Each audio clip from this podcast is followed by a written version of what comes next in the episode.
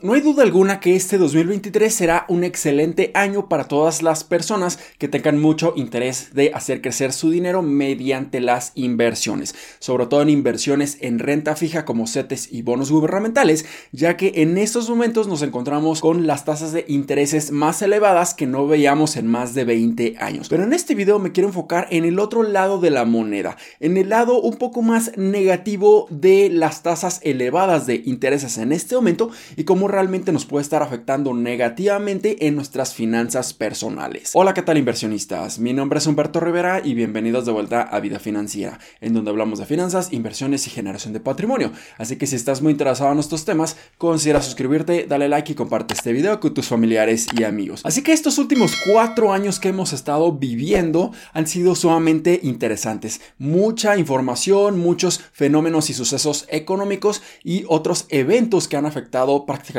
toda la economía mundial. Hemos tenido crisis sanitarias, hemos tenido una alta inflación, sobre todo por estos estímulos económicos que muchísimos países estuvieron haciendo durante esta crisis sanitaria. Hemos visto cómo los bancos centrales, como por ejemplo la Fed en Estados Unidos y Banjico aquí en nuestro país, han aumentado considerablemente las tasas de intereses para intentar frenar dicha inflación. Y debemos de entender que la economía tiene un ciclo, un ciclo en donde existen diferentes etapas, en donde las condiciones económicas pueden estar cambiando, ya sea más favorables para nosotros o un poco más desfavorables para distintos instrumentos financieros. O por ejemplo, cuando estuvimos teniendo esta crisis sanitaria, vimos que las tasas de intereses estaban sumamente bajas. ¿Por qué? Porque esto estaba incentivando a que no existieran tantos ahorradores, no existieran tantos inversionistas en renta fija, porque las tasas de intereses eran sumamente bajas. Por lo que esto estaba motivando a las personas a que buscaran diferentes maneras para generar cada vez más dinero.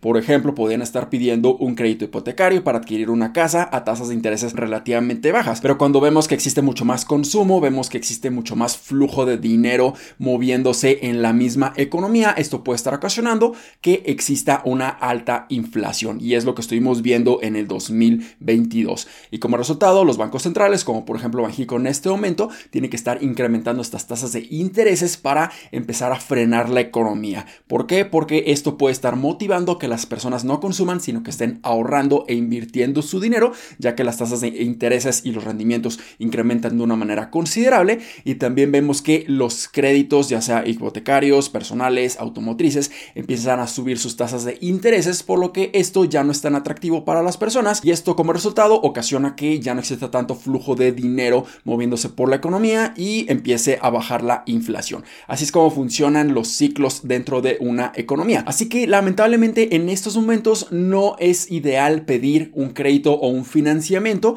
para obtener más capital debido a que las tasas de interés se encuentran relativamente elevadas y a niveles que no veamos en más de 20 años. Esto es sumamente negativo, así que entre mayor sea la tasa de financiamiento o el costo de capital, nosotros vamos a estar pagando más en intereses. Así que sí, definitivamente adquirir un crédito hipotecario puede ser una muy buena alternativa si nosotros no contamos con el capital suficiente para adquirir un bien inmueble. Pero también debemos de tener mucho cuidado en este momento que si adquirimos un crédito hipotecario pudiéramos estar pagando muchísimo dinero en intereses. Y en su pantalla en este momento van a estar viendo el comparador de créditos hipotecarios que Banjico en su plataforma nos puede estar proporcionando. Y les voy a dejar el link directo aquí en la descripción y en los comentarios de este video para que ustedes puedan estar accediendo a este. Y este es un buen punto de entrada para conocer diferentes tasas de intereses y el costo anual total, ya considerando la tasa de intereses, más las comisiones, más seguros y otros gastos que te pudieran estar cobrando las instituciones financieras. Entonces aquí dependiendo de nuestros distintos parámetros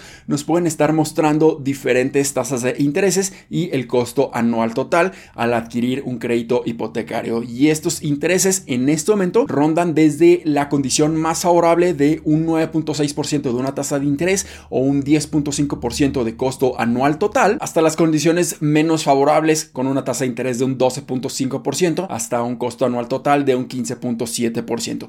Ya dependiendo de nuestras condiciones financieras, aquí pudiéramos tener mejores o peores tasas de intereses y mejores o peores costos anuales totales. Lo mismo podemos ver con créditos automotrices. Aquí en la página de la Conducef, que también les voy a dejar el link directo en la descripción y en los comentarios, podemos ver que en un auto que cuesta aproximadamente 277 mil pesos en este momento, pudiéramos obtener diferentes tasas de interés intereses para nuestro financiamiento. Pero aquí nos van a estar cobrando un CAT desde un 17.6% hasta un 45% de costo anual total en las peores condiciones. Así que definitivamente en estos momentos tampoco no es para nada favorable empezar a adquirir un crédito automotriz para comprar un automóvil porque vamos a estar pagando muchísimo dinero en intereses. Y también el pedir un crédito personal en un banco o en una institución financiera en este momento puede ser una muy mala opción. Así que podemos ver también en la calculadora de la Conducef que pudiéramos estar pagando un costo anual total de un 22% en las condiciones más favorables